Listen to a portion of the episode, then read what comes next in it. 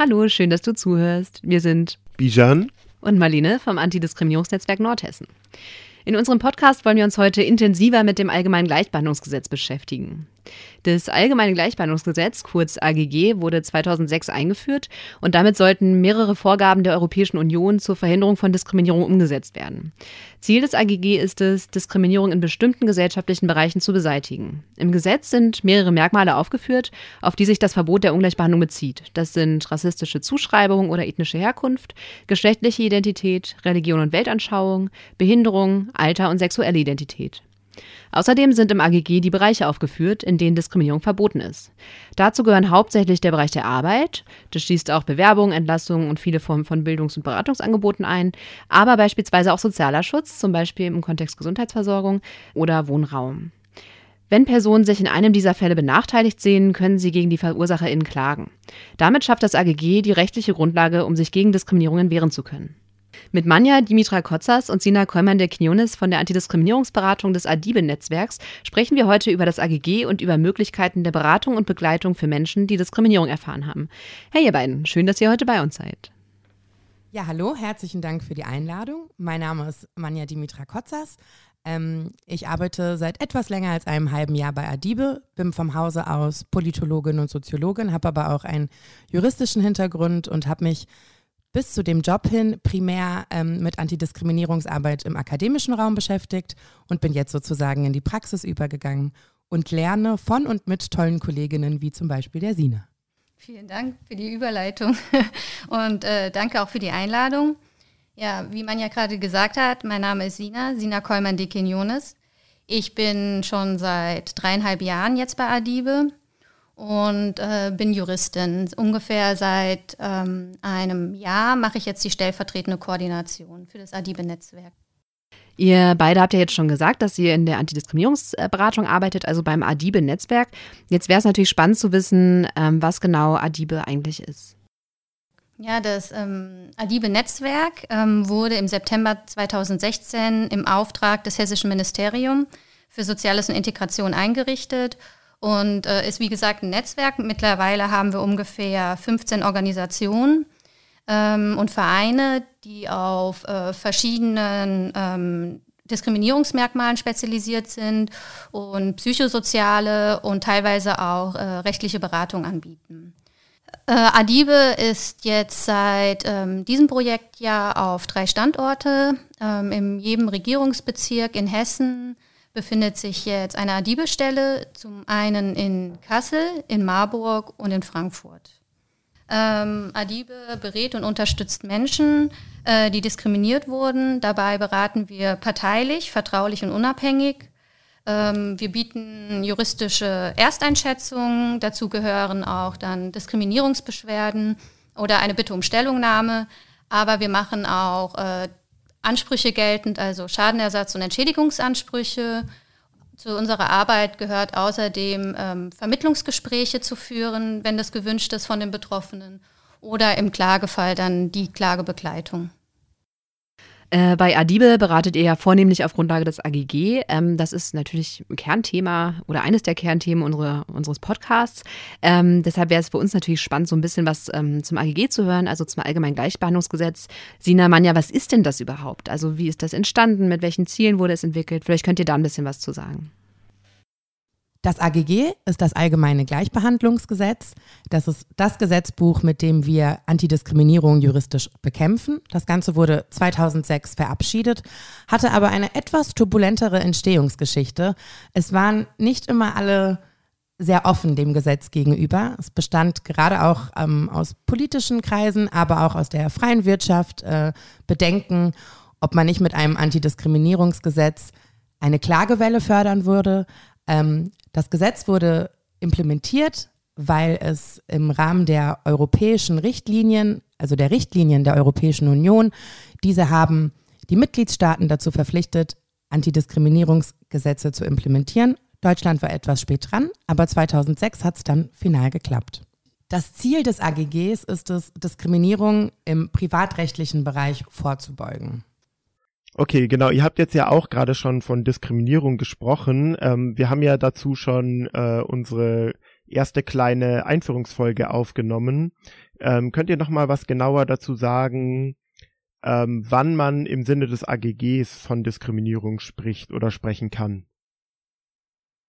Ja, also es gibt den ähm, juristischen Diskriminierungsbegriff, mit dem wir dann auch arbeiten, der dann auch im Sinne des AGG angewendet wird und es gibt auch einen sozialwissenschaftlichen. Also ich als Juristin ähm, bin mir da sicherer mit dem ähm, juristischen Begriff. Ähm, danach ist Diskriminierung eine Benachteiligung von Menschen aufgrund eines Diskriminierungsmerkmales ähm, ohne sachliche Rechtfertigung. Machen wir dann aber einen Schwenker in Richtung sozialwissenschaftlichen Begriff, dann ist da mit am wichtigsten, dass ähm, gesellschaftliche Machtverhältnisse bestehen müssen. Beim sozialwissenschaftlichen Diskriminierungsbegriff ist es schwierig, eine pauschalisierende Aussage zu treffen. Ich glaube, da ist es wichtig, wie Sina gerade schon gesagt hat, gesellschaftliche Machtverhältnisse im Hinterkopf zu behalten, aber eben auch Kategorisierungen, Stereotypisierungen und wie eben diese Kategorien eingeteilt wurden, das hat die Entwicklung des sozialwissenschaftlichen Diskriminierungsgriff bestimmt. Ich würde sagen, der entwickelt sich mit der Zeit mit.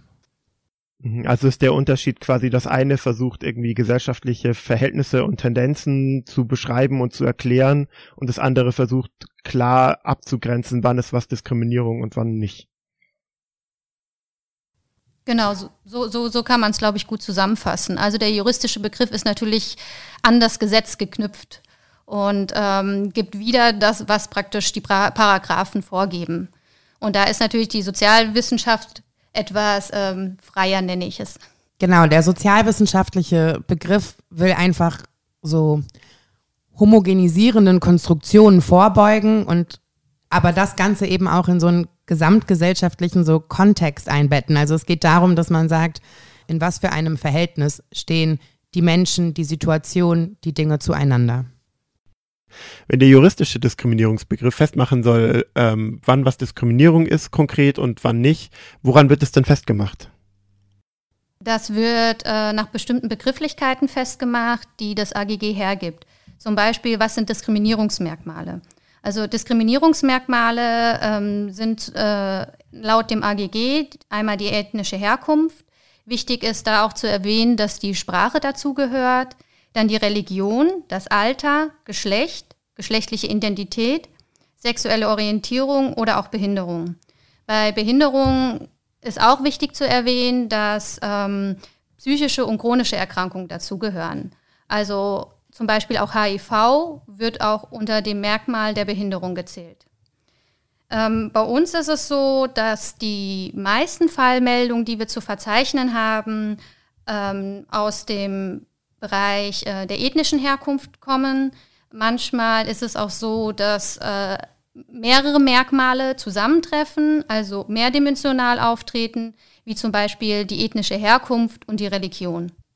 Besonders interessant ist, dass diese Diskriminierungskategorien, auch wenn sie abschließend im AGG aufgeführt sind, in Verbindung zu und miteinander wirken können. Das Ganze wird dann als mehrdimensionale Diskriminierung beschrieben und beschreibt zum Beispiel Fälle, wenn eine Frau, die ein Kopftuch trägt, eine Ablehnung in einem Bewerbungsprozess erfährt, findet zu dem Zeitpunkt eine Diskriminierung aufgrund von mehreren Merkmalen statt.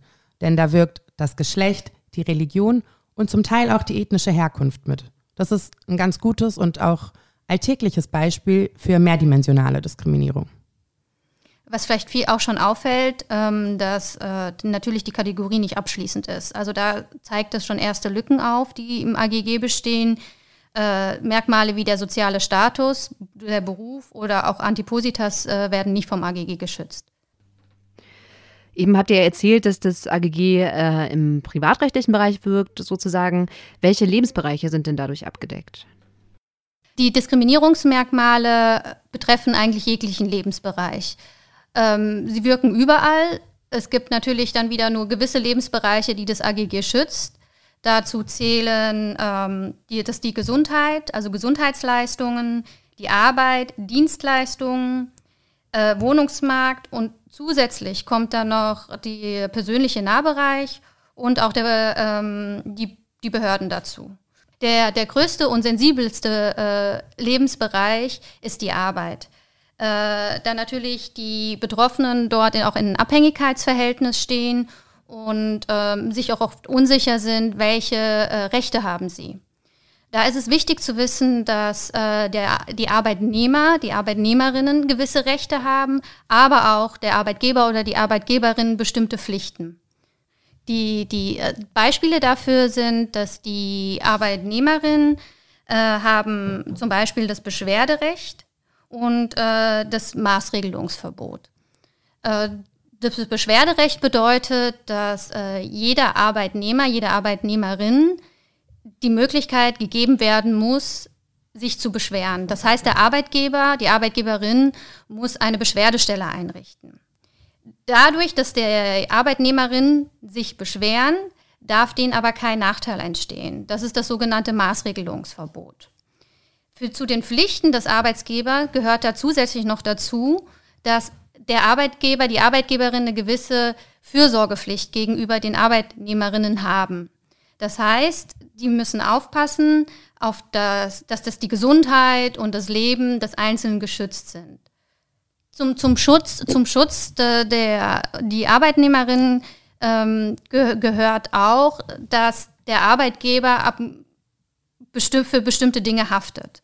Also gibt es unter den Beschäftigten äh, Diskriminierung, zum Beispiel ein leitender Angestellter verhält sich rassistisch gegenüber, seiner, gegenüber seinen Mitarbeiterinnen, dann ähm, hat natürlich die Person, die betroffene Person das Beschwerderecht, darf sich beschweren. Und der Arbeitgeber, die Arbeitgeberin muss in dem Fall auch tätig werden. Wenn sie nicht tätig wird, dann macht die Arbeitgeberin, der Arbeitgeber sich haftbar und dem Betroffenen stehen gewisse Ansprüche zu. Ja, was man im Zusammenhang mit Diskriminierung ja oft hört, ist, dass Leute, also die, die Diskriminierungsverursachenden, ähm, sozusagen dann sowas sagen wie, naja, aber ich habe das ja gar nicht so gemeint und deswegen war das nicht diskriminierend. Wie verhält sich denn das AGG dazu? Naja, also das AGG unterscheidet natürlich darunter nicht. Also die Absicht und die Wirkung stehen da in, nicht in Verbindung zueinander. Wie du es gemeint hast oder wie man es gemeint hat, ist zweitrangig. In erster Linie zählt, was gemacht oder ausgesprochen wurde. Also immer vorher nachdenken. Und viele äh, Dinge, die gesagt werden, stehen ja auch für die betroffene Person im, im Kontext und reproduzieren zum Beispiel einen historischen Bezug. Also wenig, was wir sagen, hat keinen Inhalt, sondern alles hat einen Inhalt, was ankommt. Genau, also ist das Relevante quasi nicht, ob jemand diskriminierend sein wollte, in Anführungszeichen, sondern ob es diskriminierend wirkt, nach Maßgabe des AGG. Vor allem kommt es darauf an, ob die Person, die diskriminiert wurde, das eben als Diskriminierung empfindet.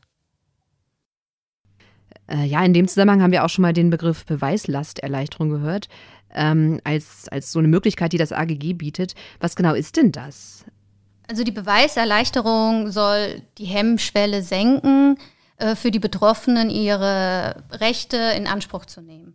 Ähm, das bedeutet, dass äh, die Menschen, die diskriminiert wurden, nicht beweisen müssen, dass sie diskriminiert wurden. Das heißt, sie müssen vielmehr ein Sachverhalt glaubhaft machen. Also das ist jetzt wieder sehr juristisch ausgedrückt. Das bedeutet, äh, die Person, die betroffene Person ähm, muss Indizien vorlegen, dass eine Diskriminierung als möglich erscheint. Und danach hat die Gegenseite den Beweis anzubringen, dass sie nicht diskriminiert hat. Steht also eine Diskriminierung im Raum, ist es Aufgabe der Person, der vorgeworfen wird, dass sie diskriminiert hat, klarzumachen, dass es nicht so war oder eben doch. Das heißt, es ist ja eigentlich eine ziemliche Erleichterung im Vergleich zu anderen Verfahren, wo die Klagenden eigentlich beweisen müssen, ähm, dass irgendwas nicht rechtskonformes passiert ist, oder? Genau, also der, der betroffenen Person soll es in dem Fall leichter gemacht werden. Weil wenn natürlich die, die Anforderungen so hoch sind, also es, ist, es bedarf eh viel, über ähm, diskriminierende Erfahrungen zu sprechen.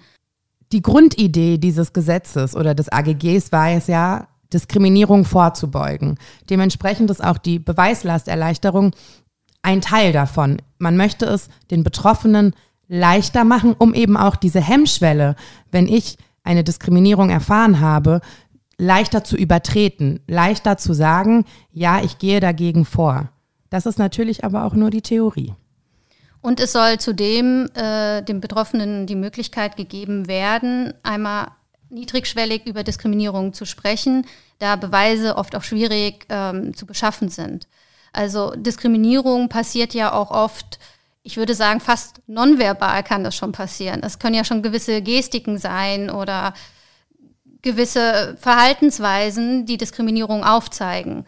Und es lässt sich ja auch nicht immer eins zu eins beweisen, wer hat was zu mir gesagt. Gerade auch verschiedene Lebensbereiche und verschiedene Diskriminierungskategorien stellen in Verbindung miteinander und zueinander auch eine, eine Schwierigkeit dar in der Darstellung. Es ist also nicht immer leicht rauszukriegen, wurde ich jetzt wirklich diskriminiert oder nicht. Aber wir haben ja davor gelernt, das, was zählt, ist auch primär mein Empfinden als benachteiligte Person. Ähm, ja, laut AGG gibt es ja bestimmte Situationen sozusagen, in denen Benachteiligungen als ja, gerechtfertigt betrachtet werden. Das klingt jetzt erstmal ein bisschen befremdlich vielleicht. Wie ist denn das zu verstehen? Der, also der Gesetzgeber sieht, dass äh, gewisse Benachteiligungen gerechtfertigt werden können. Dazu zählt äh, zum Beispiel äh, die positiven Maßnahmen, die beruflichen Anforderungen, Religion und Weltanschauung und, und das Alter. Um es ein bisschen anschaulicher zu machen, positive Maßnahmen können sein, ähm, Stipendium für benachteiligte Personengruppen oder auch gesonderte Öffnungszeiten in Schwimmbädern. Der Gesetzgeber möchte da eine gewisse Chancengleichheit gewähren, aber natürlich unter dem Grundsatz der Verhältnismäßigkeit. Äh, eine, eine typische sachliche Rechtfertigung ist häufig im Arbeitsbereich zu finden. Ähm, ein Beispiel dafür ist, ein Opernhaus sucht eine Sopransängerin. Hier ist das Frausein wegen der Art der auszuübenden Tätigkeit eine wesentliche und entscheidende berufliche Anforderung. Also das ist damit gerechtfertigt, also es, es ist eine Benachteiligung für die Männer, jedoch gibt die Stelle per se aus, dass sie nur von einer Frau besetzt werden kann. Ähnlich lagert sich das auch in, in, anderen Bereichen, wie zum Beispiel ein Verein, der sich um Frauen kümmert, die Gewalterfahrung gemacht haben, werden in der Stellenausschreibung Beraterinnen gesucht und nicht Berater. Das hat der Gesetzgeber gesehen, dass das gerechtfertigt ist damit, diese Benachteiligung, dass die Frauen statistisch gesehen die Gewalterfahrung mehr von Männern ausgegangen ist. Eine interessante Information zur Entstehungsgeschichte des AGG ist, dass dieses ursprünglich eigentlich Antidiskriminierungsgesetz halten, heißen sollte. Da hat aber der Gesetzgeber sich schlussendlich dagegen entschieden, weil eben Diskriminierung so einen negativ konnotierten Ungleichbehandlungsgeschmack, sage ich mal, mitbringt. Dementsprechend ist die explizite Unterscheidung zwischen Diskriminierung und gerechtfertigter Ungleichbehandlung ein wichtiger Bestandteil des AGGs. Ihr habt ja gerade schon erzählt, dass im AGG genau sechs Diskriminierungsmerkmale abgedeckt sind. Ähm, ihr beiden kommt ja jetzt aus der Beratungspraxis und weil wir auch so ein bisschen über Lücken sprechen wollen, die das AGG mitbringt, haben wir uns ähm, gefragt, welche Diskriminierungsformen, die eben nicht explizit durch das AGG geschützt sind, äh, euch in der Beratung am häufigsten begegnen und was ihr dann, ja, was ihr dann tut, wenn ihr eben nicht auf Grundlage des AGG beraten könnt. Wir haben in unserer täglichen äh, Beratungsarbeit tatsächlich wenige Fallmeldungen, die kein Diskriminierungsmerkmal aufweisen. Also es kommt vor, aber eher selten. Also in meinen dreieinhalb Jahren, die ich jetzt bei Adi betätigt bin, könnte ich vielleicht an einer Hand das abzählen. Es wäre natürlich interessant, dann zu hinterfragen, woran das liegt. Ja, warum haben wir nicht mehr Meldungen im Bereich des ähm, sozialen Status? Ja, bezüglich des sozialen Status, äh, unsere Gesellschaft hat eine große soziale Ungleichheit. Und ähm, die, also der soziale Status beinhaltet ja auch immer die Gefahr der gesellschaftlichen Ausgrenzung. Und besonders deutlich wird dies in Bereichen dann der Bildung, der Zugang zu Wohnraum oder auch zu Beschäftigung.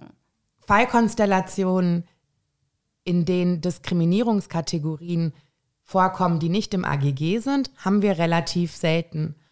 Aber Fallkonstellationen, die den Lebensbereich von Betroffenen abdecken, die durch das AGG eben nicht geschützt werden, das kommt tatsächlich viel häufiger vor. Da wäre ähm, vor allen Dingen äh, die, den Bildungsbereich zu nennen. Also wir haben vermehrt Fälle, die aus der Schule kommen Oder auch der persönliche Nahbereich, der auch ein sehr sensibler Bereich ist und den deckt leider das AGG auch nicht mit ab. Ein anderer sehr wichtiger Bereich ist eben die öffentlich-rechtliche Verwaltung. Auch das kommt sehr oft oder Fälle, in denen die öffentlich-rechtliche Verwaltung betroffen ist, kommen auch sehr oft bei uns vor. Da könnte man zum Beispiel auch das Stichwort Racial Profiling benennen, das in verschiedenen Lebensbereichen immer häufiger auftaucht. Ähm, ja, wenn, wenn euer Kerngeschäft sozusagen ist, äh, Menschen auf Grundlage des AGG zu beraten, könnt ihr dann auch was für Menschen tun, die Diskriminierung aufgrund von Merkmalen erfahren, die eben nicht durch das AGG geschützt sind? Also wie ist da euer Vorgehen? Das ist ganz, das ist ganz unterschiedlich. Zum einen arbeiten wir in einem großen Netzwerk, sodass wir auf die Verweisberatung zurückgreifen können. Sind es aber Fälle, die den Lebensbereich betreffen und lässt es unsere Kapazität zu, dann können wir auch in diesen Fällen beratend äh, unterstützen. Wie ist denn eure Erfahrung beim rechtlichen Vorgehen gegen Diskriminierung? Äh, die Mehrheit der Betroffenen wollen bei uns nicht klagen, sondern haben den Wunsch nach konkreten Lösungen und Sensibilisierung. Ein wichtiger Punkt ist auch die Anerkennung der Diskriminierung und die Veränderung von diskriminierenden Strukturen. Es geht vielen darum, gehört zu werden. Der Klageweg ist bei den meisten Betroffenen nicht das primäre Ziel. Es gibt aber auch natürlich andere betroffene Menschen, die sich an uns wenden und sofort sagen, wir brauchen juristische Beratung, wir wollen klagen. Könnt ihr uns einen Anwalt, eine Anwältin empfehlen? Ich glaube, es ist schwierig, da so eine verallgemeinernde Aussage zu treffen, weil jedes Individuum auch anders mit Diskriminierung umgeht und manchmal eben auch einen längeren oder einen kürzeren Zeitraum braucht, um zu realisieren, dass Diskriminierung stattgefunden hat oder sich zu überlegen, wie und wie intensiv man dagegen auch vorgehen möchte. Dafür sind wir da. Wir sind der erste Ansprechpartner und versuchen unseren Beratungsnehmenden, wie Sina am Anfang auch schon gesagt hat, parteilich dort unter die Arme zu greifen. Wie läuft denn so eine Beratungssituation in der Regel ab bei euch? Das kann ganz verschieden aussehen. Beratungsfälle gehen bei uns auf verschiedensten Wegen ein. Übers Telefon, über E-Mail, über die Maske auf unserer Webseite www.adibe-hessen.de, eben auf ganz verschiedene Art und Weisen. Und je nachdem, wie der Fall auch aussieht und die Konstellation, kommt es in den meisten Fällen erstmal zu einem Erstgespräch. Also in diesem Erstgespräch versuchen wir zu klären, was möchte der Betroffene, äh, wohin soll sich die Beratung entwickeln. Brauchen Sie Unterstützung in der Hinsicht, dass wir ein Vermittlungsgespräch ähm, mit den Diskriminierungsverantwortlichen suchen sollen oder geht es mehr darauf, dass Sie sagen, die Verantwortlichen sollen sich bitte da, dazu äußern. Kommt dazu, dass die beratungsnehmende Person juristisch gegen die Diskriminierung vorgehen möchte, ist es unsere Aufgabe zu schauen, ob Fristen gewahrt werden müssen, entsprechende Briefe eben aufzusetzen und den Kontakt vermittelnd im Namen des Betroffenen herzustellen. Ähm, ihr habt jetzt sehr idealtypisch skizziert, wie so ähm, Beratungs- und auch vielleicht Klageprozesse aussehen können. Unsere Frage ist so ein bisschen, wie sieht's in der Realität aus? Wie gut funktioniert es, den Diskriminierungsschutz, der quasi im Gesetz auf Papier vorhanden ist, ähm, tatsächlich real in die Tat umzusetzen? Ähm, vielleicht müssen wir noch mal einen Schritt äh, zurückgehen. Das AGG gibt eine Zwei-Monats-Frist vor, sodass wir wenn die Personen klagen möchten, relativ früh schon die Ansprüche geltend machen müssen, damit dieser Weg nicht verschlossen ist. Der Nachteil, der da entstehen kann, ist, dass eine sofortige Ankündigung von Klage provokativ wirken kann und dann diesen Dialog, der vielleicht auch gewünscht ist, nicht mehr hergestellt wird oder schwierig hergestellt werden kann. Natürlich neigen dann, wenn wir mit einer direkten Klage ähm, und Ansprüchen kommen, die Diskriminierungsverantwortlichen dazu, sich erstmal zurückzuziehen und vielleicht sogar die Vorfälle zu relativieren oder sich in Schutzbehauptungen zu flüchten. Andererseits kann natürlich die Ankündigung von einer Klage und äh, dass die Diskriminierung, Vorwürfe, die bestehen, durch Gesetze untermauert werden, ähm, auch die Aussagen der Betroffenen stärken. Und gleichzeitig habt ihr ja auch erzählt, dass es manchmal bei den Leuten auch eine Weile dauert, bis sie quasi feststellen, dass da eine Diskriminierung stattgefunden hat oder vielleicht auch bis sie sich einfach dazu durchgerungen haben, vielleicht da einen rechtlichen Weg gehen zu wollen. Ähm, das ist ja durchaus dann auch problematisch mit so kurzen Fristen, oder? In der Tat, total. Es geht vor allem darum, was die Benachteiligten selber wollen. Also das, was eben auch schon erwähnt wurde. Eine Klage ist nicht immer die erste, oftmals die letzte Option. Es geht immer darum, auch zu schauen, in welchem Verhältnis stehen der Betroffene und der, Diskrimin der die Betroffene und der die Diskriminierende zueinander. Und was will man auch erreichen? Da sind wir wieder bei dem Beispiel, das wir vorhin hatten. Wenn, im Arbeits wenn es im Arbeitsleben zu einer Diskriminierung kommt, ist die grundlegende Frage, die wir den Benachteiligten stellen, möchten sie weiterhin in dieser Firma arbeiten? Das sind lauter Dinge, die man eben im Hinterkopf behalten muss, gerade wenn es um den Klageweg geht. Also Stichpunkt dafür ist Auftragsklärung.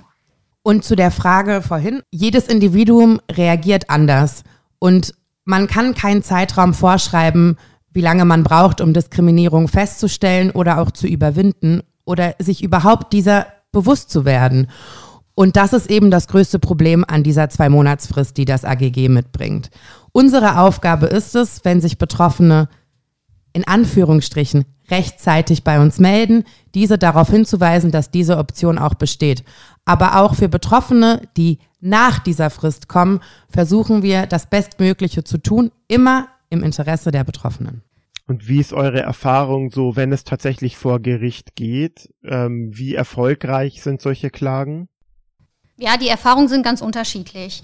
Äh, was man merkt, das AGG ist noch nicht überall angekommen. Wahrscheinlich ist es auch darauf zurückzuführen, dass im Rechtswissenschaftsstudium das AGG nur geringer Anteil der Ausbildung ist. Dadurch sind natürlich äh, oder kann es sein, dass Anwälte und Richterinnen nicht hinreichend geschult oder sensibilisiert sind, was dann die Gerichtsbarkeit prägen kann. Ein Beispiel vielleicht dafür aus unserer Praxis. Wir haben einen Fall begleitet vor das Arbeitsgericht. Da ging es um rassistische Belästigung auf dem Arbeitsplatz. Während der Verhandlung, wir saßen dabei als Begleitung, habe ich gesehen oder haben wir gesehen, wie der Richter immer wieder in, in dem AGG-Kommentar geblättert hat und nach den passenden ähm, Paragraphen beziehungsweise Begründungen gesucht hat. Das ging sogar so weit, dass dann äh, die Verhandlung kurz pausiert wurde und am Ende wurde dann ein Urteil gesprochen, was für alle Beteiligte, also für die Betroffenen, für uns als Antidiskriminierungsberatung und auch für den Anwalt nicht zu verstehen war. Das Urteil war schlecht begründet. Man hätte natürlich dann in Berufung gehen können, aber eine Berufung, genauso wie äh, je, jede Klage, kostet Geld und ähm, dies konnte dann aufgrund von finanziellen Möglichkeiten leider nicht äh, in Angriff genommen werden. Äh, zudem ist auch noch zu sagen, dass die Entschädigungssummen, die das AGG hergeben, oft leider sehr gering ausfallen und nicht mal die Kosten der Anwälte, der Anwältinnen decken können. Es gibt durchaus auch positive Beispiele. Wir hatten einen Fall, da ging es um Diskriminierung bei einem Bewerbungsgespräch aufgrund von Behinderung. Das war eine Beratungsnehmerin, die sich auf eine Stelle im öffentlich-rechtlichen Bereich beworben hat ihre Behinderung kundgetan hat und trotzdem nicht eingeladen wurde. Dieser Fall ist auch bis vor das Arbeitsgericht gekommen und da hatten wir einen Richter, der sehr gut aufgeklärt war, sich besonders gut mit dem AGG auskannte und auch unsere Arbeit durchaus gelobt hat. Also man muss sagen, diese Richter stellen schon, Richter und Richterinnen stellen schon eher eine Seltenheit dar, aber auch diese müssen Erwähnung finden. Und nicht zu vergessen ist, dass es auch bereits etablierte Rechtsprechungen gibt. Also vor, vor Zeiten dem AGG konnte man sich nicht vorstellen, dass es bestimmte Lebensbereiche gibt, wie die Dienstleistung, die mit heutiger Rechtsprechung festgelegt sind, wie hoch die Entschädigungssummen sind. Da ist zu nennen, ähm, in Clubs konnte, fr konnten früher die Betreiber, die Betreiberinnen äh, arabisch gelesene Menschen den Zutritt äh, verweigern. Heute ist es aber so, dass diese Rechtsprechung, dass äh, eine feste Entschädigungssumme angelegt ist in ungefähr von Höhe von 1000 Euro, ist auch bei den Betreibern angekommen. Es lässt sich nicht mehr so leicht rechtfertigen, dass jemand nicht in eine Disco reinkommt. Bis es aber dazu gekommen ist, war es ein langer Weg. Also viele KollegInnen haben genau auf diese Diskriminierungsform hingewiesen und verschiedene Testings oder Öffentlichkeitsarbeit durchgeführt, um eben darauf hinzuweisen. Und wenn man das in Relation zu den 1000 Euro sieht, muss man auch sagen, da ist in der Rechtsprechung sehr viel Luft nach oben. Fortschritt ja, aber Luft nach oben besteht noch. Jetzt haben wir sehr viel über das AGG gesprochen und das ist ja sowohl Basis eurer als auch unserer Arbeit.